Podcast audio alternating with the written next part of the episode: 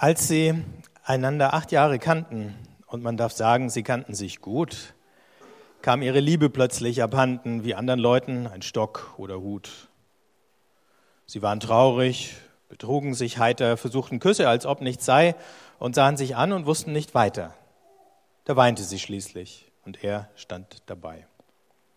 Vom Fenster aus konnte man Schiffen winken. Er sagte, es wäre schon Viertel nach vier und Zeit, irgendwo Kaffee zu trinken. Nebenan übte ein Mensch Klavier. Sie gingen ins kleinste Café am Ort und rührten in ihren Tassen. Am Abend saßen sie immer noch dort. Sie saßen allein und sie sprachen kein Wort und konnten es einfach nicht fassen.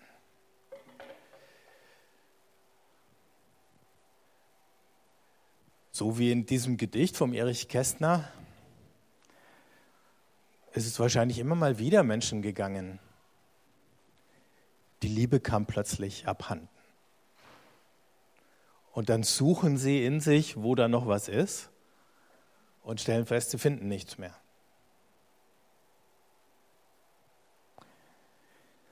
Und sie können es einfach nicht fassen. Das kann einfach passieren bei Menschen, dass plötzlich all das, was zwei Menschen verbunden hat an Liebe und Zuneigung sich scheinbar verflüchtigt oder in Luft aufgelöst hat. So sind wir, so unbeständig manchmal. Niemand wollte das und trotzdem ist es so weit gekommen.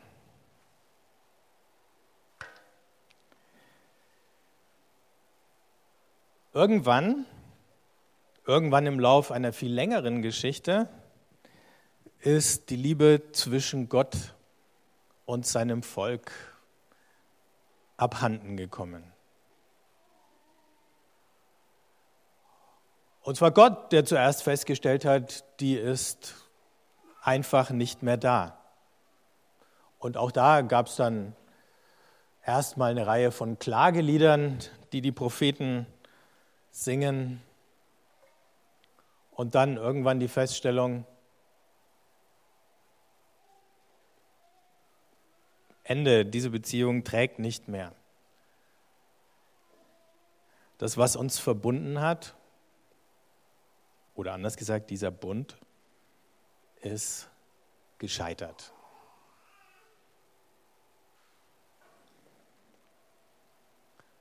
Das war eine ziemlich dramatische Geschichte weil das Scheitern dieses Bundes gleichzeitig bedeutet hat, Jerusalem wird erobert, der Tempel wird zerstört, die Menschen werden ins Exil nach Babylon verschleppt. Das war das äußere Ereignis, an dem sichtbar war, dieser Bund besteht nicht mehr. Und mitten hinein in die Misere derer, die da diesen Untergang miterlebt haben und in der ganzen Verzweiflung jetzt leben und mit der klarkommen müssen, ist plötzlich von einem neuen Bund die Rede. So steht es dann im Buch Jeremia im Kapitel 31. Da heißt es, Seht, es werden Tage kommen, in denen ich mit dem Haus Israel und dem Haus Juda einen neuen Bund schließen werde. Nicht wie der Bund war, den ich mit ihren Vätern geschlossen habe, als ich sie bei der Hand nahm, um sie aus Ägypten herauszuführen. Diesen meinen Bund haben sie gebrochen, obwohl ich ihr Gebieter war. Denn das wird der Bund sein, den ich nach diesen Tagen mit dem Haus Israel schließe. Ich lege mein Gesetz in sie hinein und schreibe es auf ihr Herz. Ich werde ihr Gott sein und sie werden mein Volk sein. Keiner wird mehr den anderen belehren, man wird nicht mehr zueinander sagen, erkenne, erkennt den Herrn, sondern sie alle, klein und groß, werden mich erkennen. Denn ich verzeihe ihnen die Schuld, an ihre Sünde denke ich nicht mehr.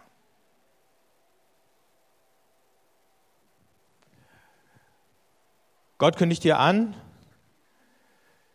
dieser Bund ist gescheitert, den ich mit Israel und Juda geschlossen habe, aber jetzt nehme ich einen zweiten Anlauf. Ich finde mich nicht einfach damit ab, dass das Scheitern das letzte Wort haben sollte. Und hier sehen wir, oder haben wir es gerade wieder gehört, die Bundesformel, so sagen die Theologen, ich bin euer Gott und ihr seid mein Volk. Die taucht hier wieder auf, aber jetzt zu anderen Bedingungen.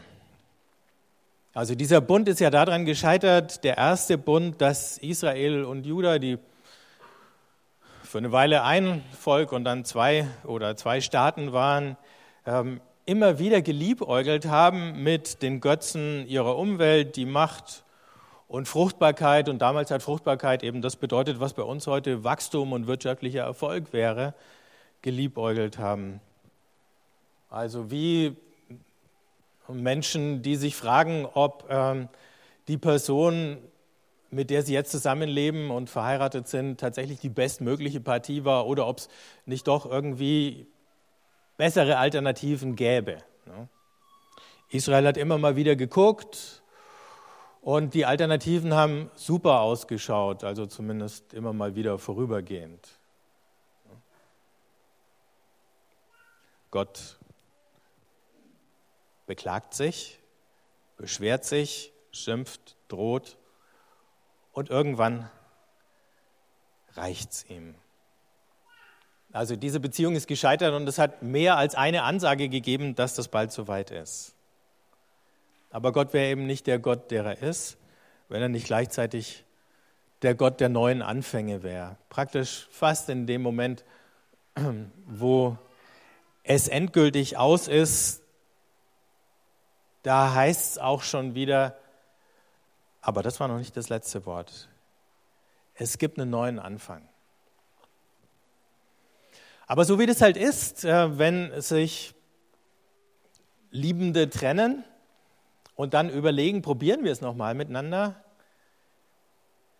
steht auch sofort die Frage im Raum, was muss jetzt beim zweiten Anlauf passieren, damit wir nicht wieder da landen, wo wir beim ersten Anlauf gelandet sind?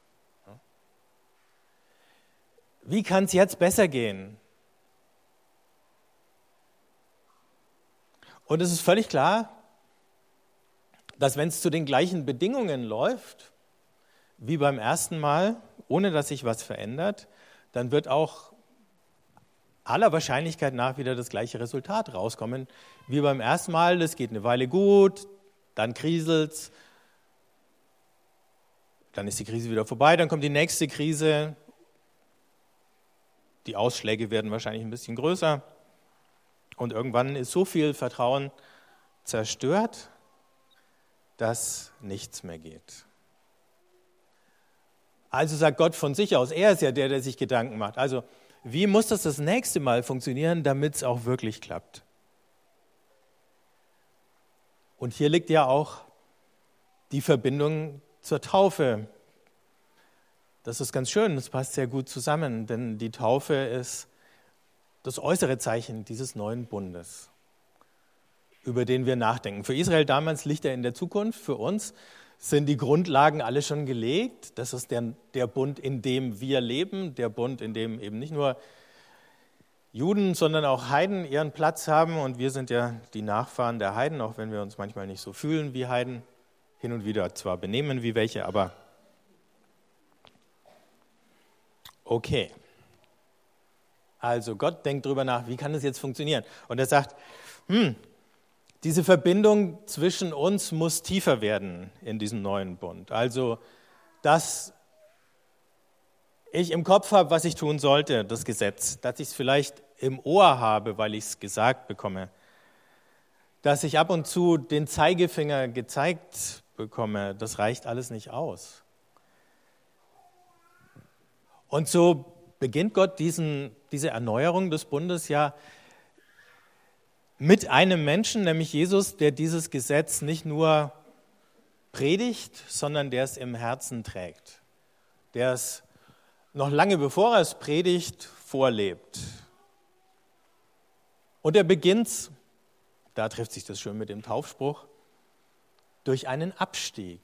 Gott, der sich hinunterbegibt in all das Schlamassel, in dem Menschen auf der Welt leben und ein Teil davon wird, der sich erniedrigt. So, aber jetzt gibt es in der Welt schon wenigstens einen Menschen, der so mit Gott verbunden ist, von innen heraus, von Herz zu Herz, dass das funktioniert, dass der tatsächlich so leben kann, weil er weiß, er ist der geliebte Sohn, aber es sieht auch jeder, wie dieser geliebte Sohn seinem Vater ähnlich ist. Und in der Bergpredigt sagt Jesus dann den Leuten, die ihm zuhören, genau das Gleiche. Ne? Die Leute sollen eure guten Werke sehen und euren Vater im Himmel preisen. Aber diese Verbindung muss tiefer sein. Es ist nicht einfach nur so, so eine Art Gewissen, was mich antreibt, so ein Über-Ich, das immer sagt, du solltest, du solltest, du solltest, aber das ist ja was anderes, wenn ich sage, ich sollte, als wenn ich sage, ich will. Hm? Wir reden oft in diesem Konjunktiv, ich sollte eigentlich gesünder essen, mehr Sport machen, früher ins Bett gehen. Keine Ahnung. Gute Vorsätze und äh, wir wissen schon, dass wenn wir, wenn wir so sprechen, die Wahrscheinlichkeit, na ja, vielleicht passiert es, vielleicht pass, passiert es auch nicht. In dem Moment, wo ich sage, ich will, ist die Wahrscheinlichkeit schon deutlich höher. Wir sind immer noch schwach und es kann uns immer noch mal was abhanden kommen, aber es ist schon eine andere Qualität. Und dann kommt, das feiern wir dann nächsten Sonntag, Pfingsten und dann passiert genau das. Der Geist, der bis dahin auf Jesus praktisch exklusiv oder so war, der erfüllt plötzlich alle. Und jetzt entsteht eine ganz neue Situation. Manchmal denken wir, es gibt nur die Alternative, entweder selbstbestimmt zu leben oder fremdbestimmt zu sein. Entweder mache ich die Regeln, nach denen ich lebe, oder jemand anders macht sie für mich. In der Wirklichkeit versuchen wir das dann immer irgendwie auszuhandeln, dass es halt nicht zu viel Stress gibt. Aber hier sehen wir noch was ganz anderes. Mit dem Geist kommt was anderes ins Spiel. Das lässt sich gar nicht mehr auf diese Alternative verteilen. Bin ich jetzt selbstbestimmt oder bin ich fremdbestimmt? Wenn der Geist etwas in mein Herz reinschreibt, dann bin es ja ich, der das tut und der das will. Es ist mein eigener Antrieb und trotzdem weiß ich, irgendwie ist es doch nicht weil er ist mir geschenkt worden. Er ist mir gegeben worden. Ich habe ihn ja nicht aus mir heraus erzeugen können, aber plötzlich ist er da. Ich habe ihn empfangen. Paulus sagt dann irgendwann mal, nicht mehr ich lebe, aber Christus lebt in mir. Und dann sagt er, und alles, was ich jetzt noch lebe, das lebe ich für ihn. Ne? Es geht immer so hin und her. Ne? Also nicht ich, sondern Christus aber dann doch wieder ich und zwar für Christus. Und dann sieht man an diesem Schwanken, dass unsere Grammatik gar nicht ausreicht, um irgendwo zwischen aktiv und passiv noch irgendwas zu finden, ähm, das diesen Sachverhalt irgendwie ausdrücken kann. Ich bin nicht fremdbestimmt. Es ist nicht jemand, der ständig hinter mir her ist und mich kontrolliert oder antreibt. Aber auf der anderen Seite bin ich auch nicht einfach nur selbstbestimmt, denn wenn ich das wäre, dann würde das rauskommen, was eben oft rauskommt. Der Geist schreibt das neue Gesetz den Menschen ins Herz, uns ins Herz. Und die Frage ist, was schreibt er jetzt da? Was steht denn dann da in meinem Herzen? Was ist da reingeschrieben? Zum Beispiel, dass, auch das haben wir heute schon gehört, wir geliebte Kinder sind. In Römer 5, Vers 5 heißt, denn die Liebe Gottes ist ausgegossen in unsere Herzen durch den Heiligen Geist, der uns gegeben ist.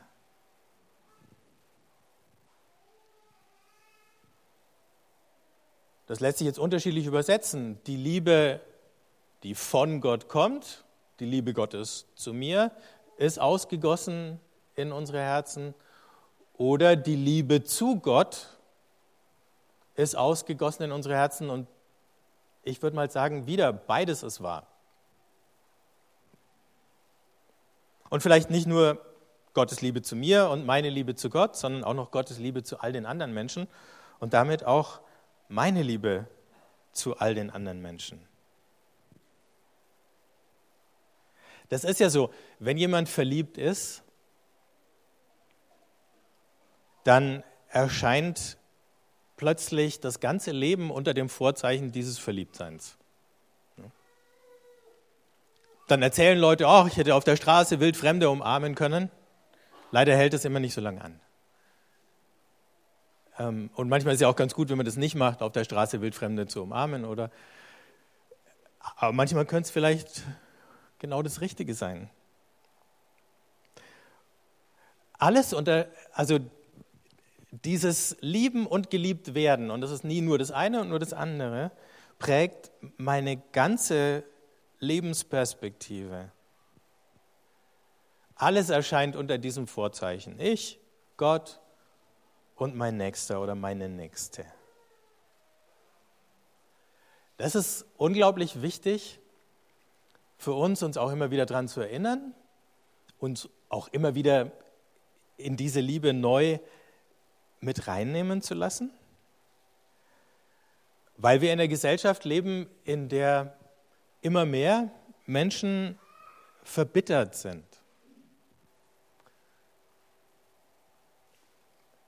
Diese Woche hat der Spiegel einen kleinen Bericht gebracht über eine Studie, die sich gefragt hat, warum, ähm,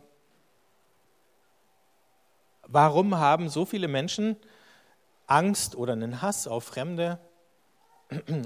Auch warum werden manche Diskussionen über, wie wir in unserer Gesellschaft miteinander umgehen wollen oder was die richtigen äh, Schritte sind, wie wir unser Land oder unsere Zukunft gestalten, Warum wird es manchmal so hasserfüllt ausgetragen? Warum bekommen die Zulauf, die so reden?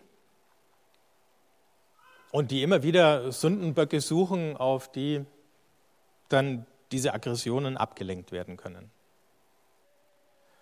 Und dann haben sie gesagt, die Studie hat ergeben, überdurchschnittlich viele Leute, die sich davon ansprechen lassen, sind verbittert. Die haben das Gefühl, ich habe im Leben nicht das bekommen, was mir zusteht. Ich glaube, aus meiner eigenen Erfahrung könnte ich das unterstreichen, dass das so ist. Ähm, also jetzt nicht, dass mir so gegangen wäre, aber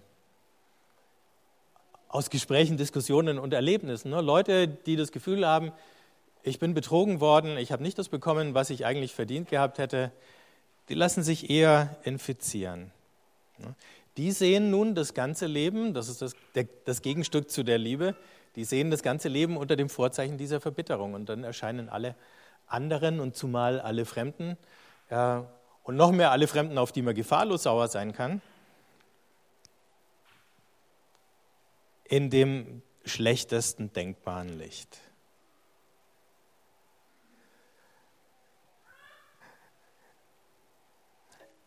Ein katholischer Theologe aus Innsbruck mit dem netten Namen Wolfgang Palapa. Ich finde es wirklich einen netten Namen. Aber ein kluger Mann, der hat geschrieben, wir neigen alle dazu, jede leiseste Zurücksetzung aufzudecken, um lautstark Entschädigungen einklagen zu können.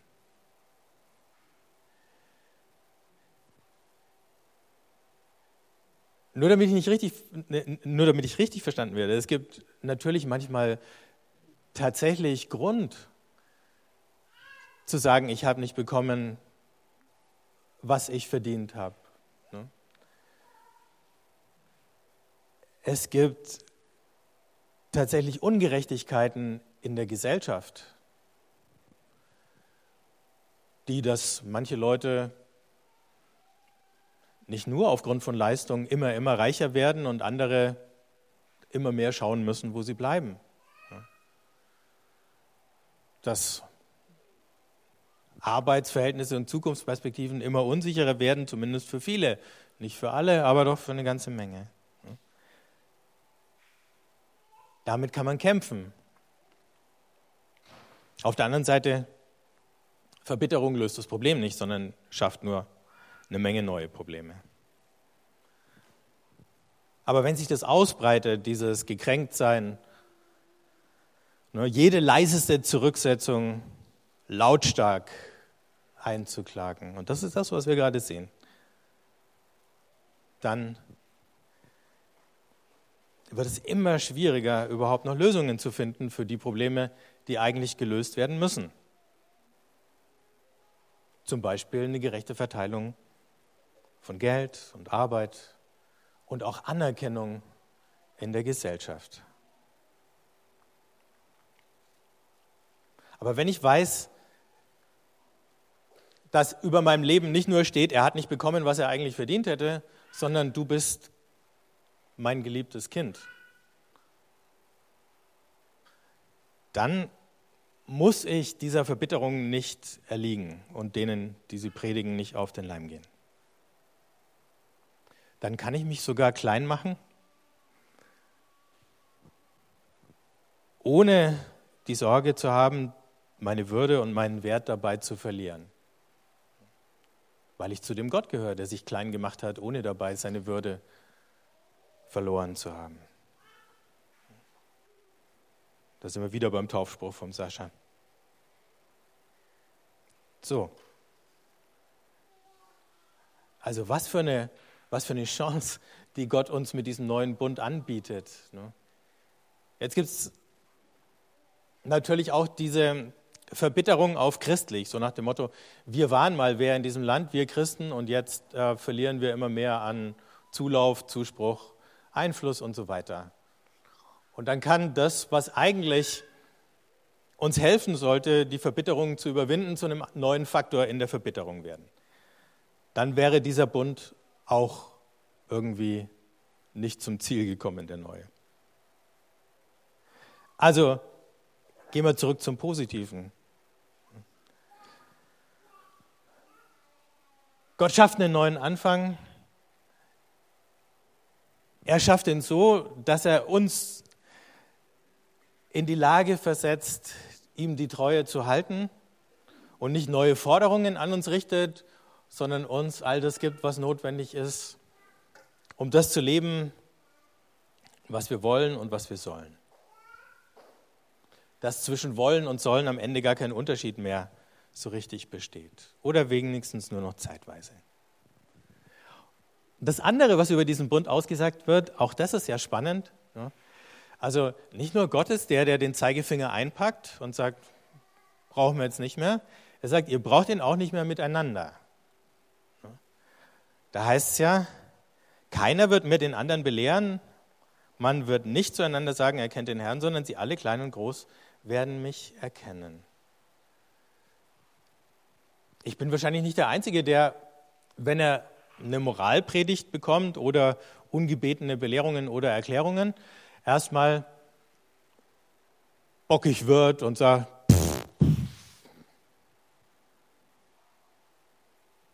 nur weil du das sagst, muss ich das noch lange.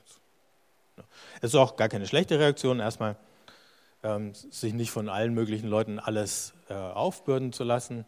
Man kann ja dann in Ruhe nachdenken, ob vielleicht doch was Wahres dran war und dann beim zweiten Überlegen dann sehen, worauf man eingehen möchte. Aber dann ist es ja schon wieder was anderes. Dann überlege ich, was möchte ich und wie kann ich mit dem, was der andere vielleicht in der Moralpredigt verpackt hat, aber was eigentlich ein Wunsch war, umgehen. Es wird ja auch im Moment immer wieder diskutiert, ähm, wie wir in unserer Gesellschaft Anreize dafür schaffen, dass Leute das Richtige tun. Also im Supermarkt habe ich gestern gelesen, in manchen Supermärkten, natürlich nur in den guten Supermärkten, die gesunden Dinge nach vorne legen an der Kasse und die ungesunden weiter nach hinten, damit die Kinder, wenn sie im Einkaufswagen vorbeifahren, erst äh, nach den gesunden greifen. Wobei ich weiß nicht, ob es bei den Kindern funktioniert. Ich glaube, die greifen immer nach den ungesunden. Aber immerhin ne, brauchen wir mehr solche Anreize, um die richtige Entscheidung zu treffen. Aber das Problem ist, das mit den gesunden Sachen im Supermarkt ist ja gut, weil wir hatten vorher diese andere Form von Nudging, da lagen halt die teuren Sachen vorne oder ähm, die ungesunden eben. Wir verändern das jetzt nur in eine bestimmte Richtung. Aber wenn ich immer einen Anreiz von außen brauche, um das Richtige zu tun, oder wenn ich lerne, immer nur das Naheliegende oder das Erstbeste zu tun, weil mir von außen immer das irgendwo angeboten wird, dann werde ich nicht nur manipulierbar, sondern irgendwie auch schwach. Und das ist nicht der Weg, den Gott geht. Also Gott sagt nicht, ihr müsst einander ständig irgendwelche Anreize äh, und Belohnungen oder sonst wie was geben, sondern er sagt, lasst doch mal, vertrau doch mal, dass der andere mich auch hören kann, dass der mich auch sieht, dass ich auch zu ihm spreche. Und lass ihn doch erst mal selber hören, bevor du ihm schon sagst, was da am Ende rauskommen soll. Wenn der andere ein Problem hat, gib ihm nicht gleich deine Lösung. Vielleicht ist deine Lösung nur die zweitbeste Lösung und seine Lösung wäre eine andere. Das ist doch ein schöner Umgang miteinander, wenn wir das lernen. Unter Erwachsenen, manchmal, das wird nicht immer gehen, auch mit Eltern und Kindern, aber zumindest von der Haltung her geht es, glaube ich, auch zwischen Eltern und Kindern. Und je älter die Kinder werden, desto mehr.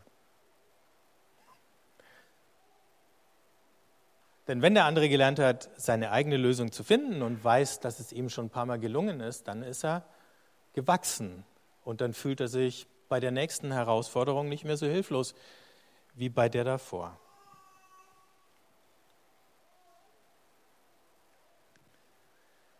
Dieser neue Bund, den Gott mit seinem Volk schließt, den schließt er ohne Bedingungen. Die Bedingung ist nicht, du musst erst all dieses erfüllen, dann gehörst du dazu, sondern du gehörst dazu. Punkt.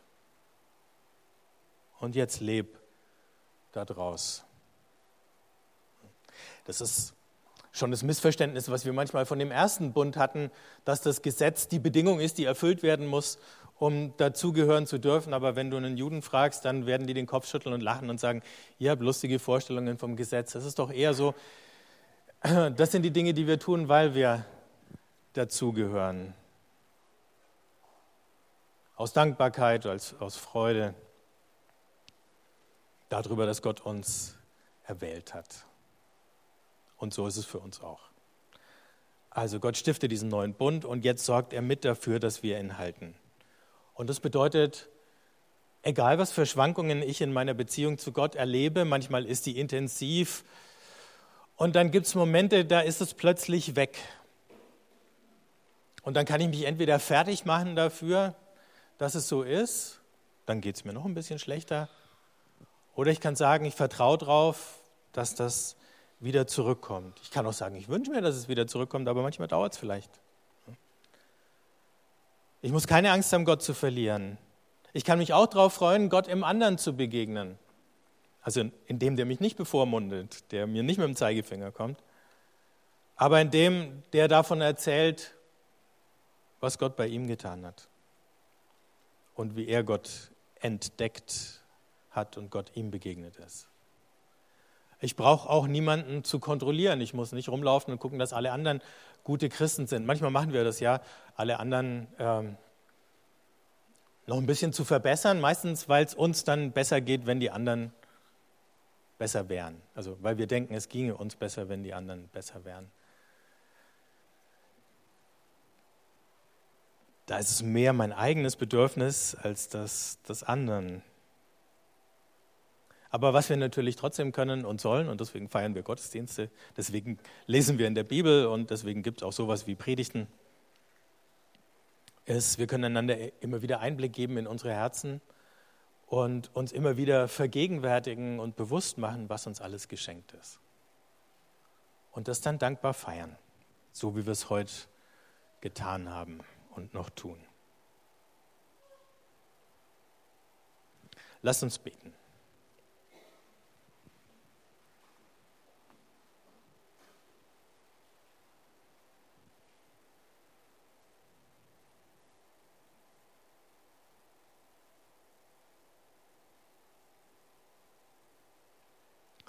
Dreieiniger Gott. Danke, dass du es bist, der unsere Sprachlosigkeit, Gedankenlosigkeit, Selbstbezogenheit, Ängstlichkeit, unseren Kleinglauben und was auch immer sonst es noch ist, was dafür sorgt, dass wir dich aus dem Blick verlieren und dass unser Leben aufhört, von dir zu erzählen, dass du all das überwunden hast und dass du immer noch lebendig und mächtig genug bist, das durch, durch deinen Geist in unseren Herzen wiederzutun. Und so wie wir jetzt hier sitzen, schau in unser Herz und du siehst, was da geschrieben steht und schreib mit deiner Liebe wieder neu drüber oder dazu. dass wir geliebte Kinder sind, dass wir unter Menschen leben, die du zu deinen Ebenbildern geschaffen hast und die du genauso liebst wie uns. Dass wir deine Liebe annehmen und weiterschenken können.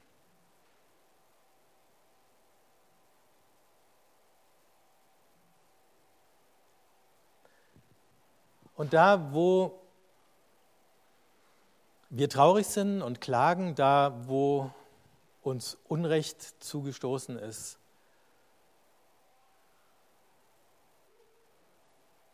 Da hilf uns loszulassen und zu vergeben, so wie du uns vergibst.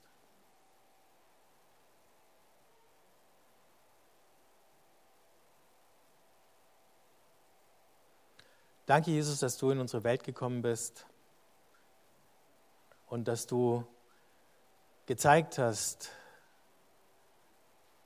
dass du auf unserer Seite bist. Danke für diese Beziehung, für diesen Bund. Amen.